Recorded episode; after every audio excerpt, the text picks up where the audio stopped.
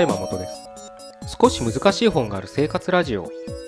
この番組は哲学書や草書などに興味ある方が私も読んでみようかなと思うきっかけを提供する番組です。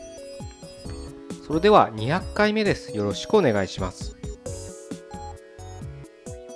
今日はですね自分の役割っていうのをちょっと考えてみたいなと思います。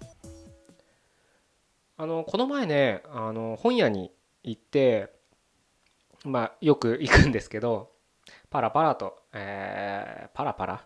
テクテクっていうのかな？本屋を徘徊してたんですけどでそこであのビジネス書の新刊だったんですけどなんかちょっとねふっと手に取って、えー、中を見てたらですねな、えー、ちょっと具体的というかそのままかどうかちょっと覚えてないんですけどあの本を読めないぐらい忙しい会社に勤めてるんだったらそんな会社は辞めてしまえみたいな。まあ残業がだからね1日232時間とか当たり前にあるような会社、まあ、2時間だったらまだいい方なのかな。大体みんなね僕の知り合いとかやっぱ9時とか9時に上がれたら早い方だよなんていう会社やっぱありますからね。で特に今あの多分みんな薄々感じてると思うんですけど人がいないですよね。どんな業種でも。それはもうサービス業を見てたらもう外人がいっぱい働いてるのをね分かるようにもうその日本の企業って言われるところだってもうどんどんどんどん若手どころかもう働き手がいないからでもその会社は売り上げを上げなきゃいけないってことでどんどんどんどん一人の負荷が高くなる。っていうのでそれはね小さい会社だろうが大きな会社だろうが今まさにみんなちょっとずつちょっとずつ感じてるはずなんです本当にいないはずですそれはどこで感じられるかってまああなたがもしねそういったところで働いてるんであれば多分ひしひしと毎日感じてると思うんですけれどあの人材派遣とかそういう求人募集とかの広告見てても大体そういうのはなんとなく予想がつきますよね。あのただ単純に人が集まればいい業種ではないところが今苦戦してるわけです。とりあえず人さえ集まればいいみたいなとこだったらまあそれこそ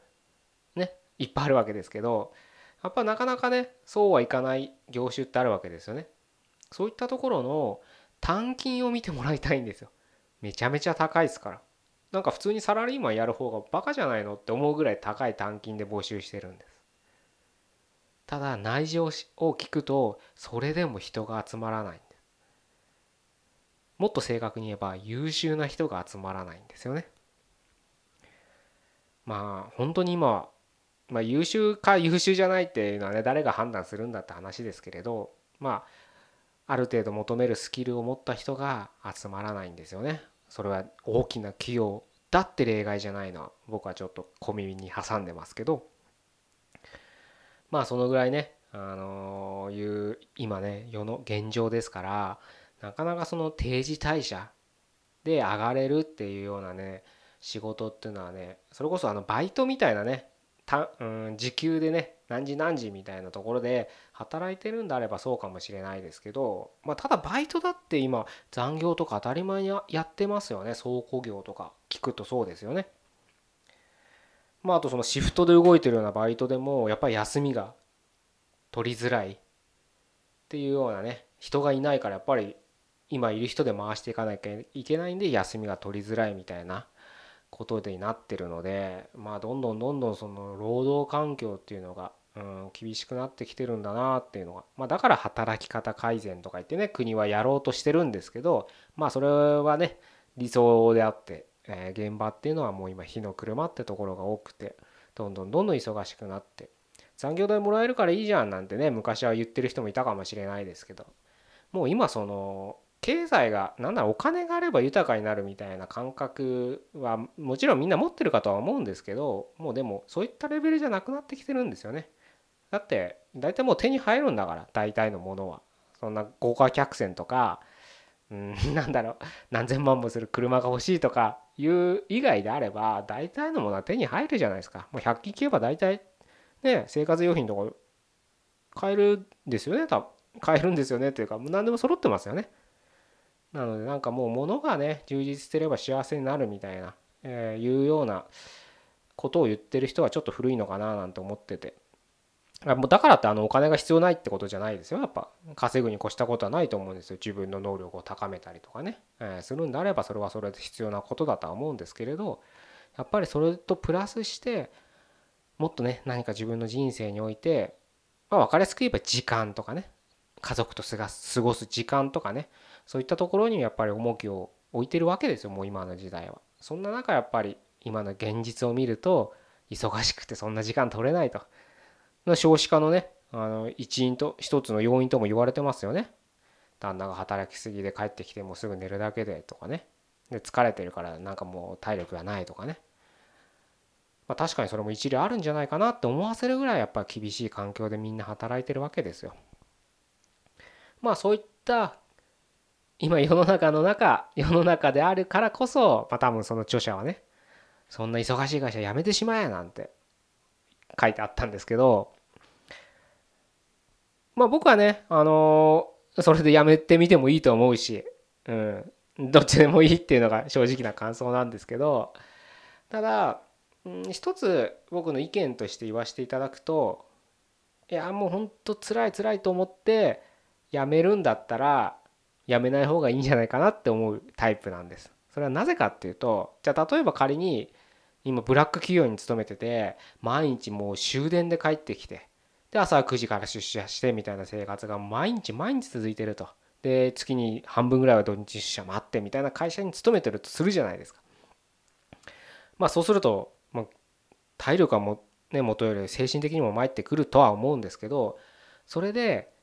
もうやだ本も一冊も読めないやめてやるってやめるじゃないですか。そうするとその人どうなるかっていうと時間を持て余すようになるだけだと思ってるんです。夏休みって子供の時経験したと思うんですけど急にやることなかったらすげえ暇だった感覚ある人いません？何していいんだろうと。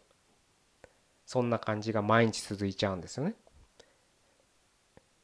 なので時間があればあったで本とか読まなくなるんです。不思議なもんで人っていうのは。まあ全員とは言いませんよ。でもだから連休大型連休とか結局無駄に寝る人とか多いじゃないですか。疲れてるからとかいう理由で。だからそういう状態になっちゃうだけだと思うんですね。もちろんそういったブラック企業に勤めてることがいいなんて言いたいわけじゃないんですよ。そんな環境にもう1年も2年もいたらやっぱおかしくなると思うのでやっぱりあのそこはねいつかはやめるべきなんじゃないかなとは思うんですけどただそのやめるタイミングなんですよ僕が言いたいの。は。もうやだやだってやめるんじゃなくてとりあえず今だって自分でそこの会社受けたわけですよ。でそこの会社に入ったわけですよ。それは誰のせいでもないんですよ。あなたのせいなんですよ。冷たい言い方をしてしまえば。なんか募集要項と入ってみたら内容が違ったっていうのはよ往々にしてあるとは思うんですけどでもそれを選択したのはあなたなんだからそこでその責任はあなたが負わなきゃいけないんですね。でそこでとりあえずそこの責任をね全うするということでやるべきことはやるんですよ。あの前向きになれるかどうかわからないですけど今ある環境でやるべきことを全力でやってみる。毎日11時に帰ってきて12時に家着いてご飯食べたらもう寝る時間だって思ってもその後30分間で本を読んでみるんですそういった生活をやるんですよちょっとでもいいからすごく辛いと思いますそれを一生続けろじゃないんです。とりあえず今それをやってみるんです。時間のない中疲れてる中精神もボロボロの中本が読みたいんだったら30分でも15分でもいいから本を読むんですその生活をやってみてほしいんです。そうすると不思議なんですけど会社を辞めるっていう結論にはいつか達しますよ絶対に。そんな会社おかしくなっちゃうから。でもそうやって今全力でやったがゆえにあ今これやめるべきだなってタイミングが見えるんですよ。不思議と。これはね不思議と見えるはずです。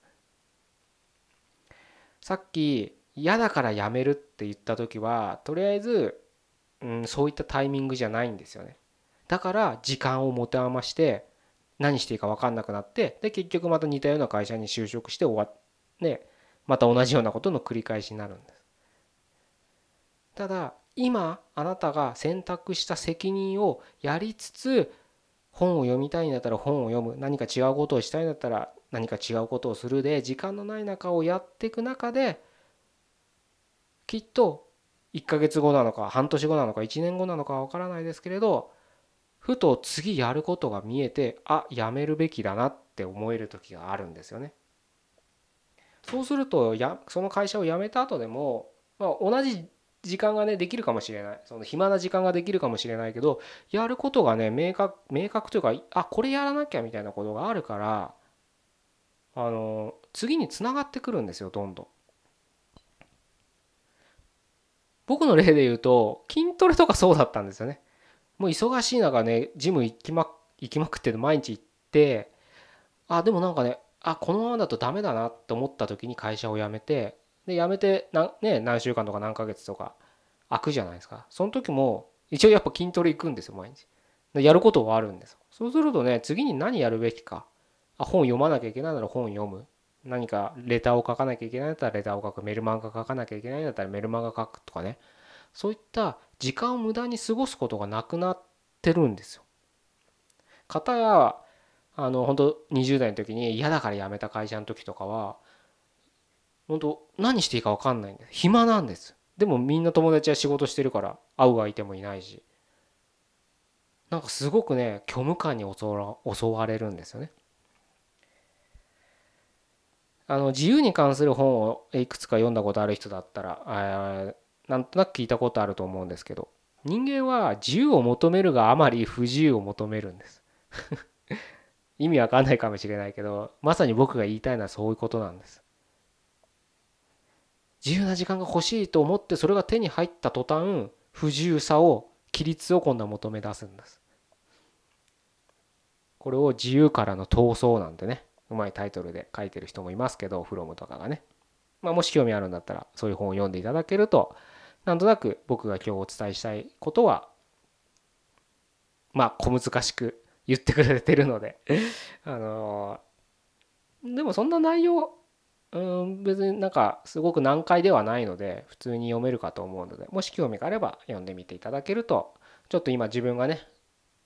きっと多いと思うんですよ。時間がないと思ってでも仕事があるからどうしていいかわからないっていう人が多いと思うのでね。まあ、もしそういった、え、本とか読んでいただけると何かね突破口が見出せるんじゃないかなと思いますし、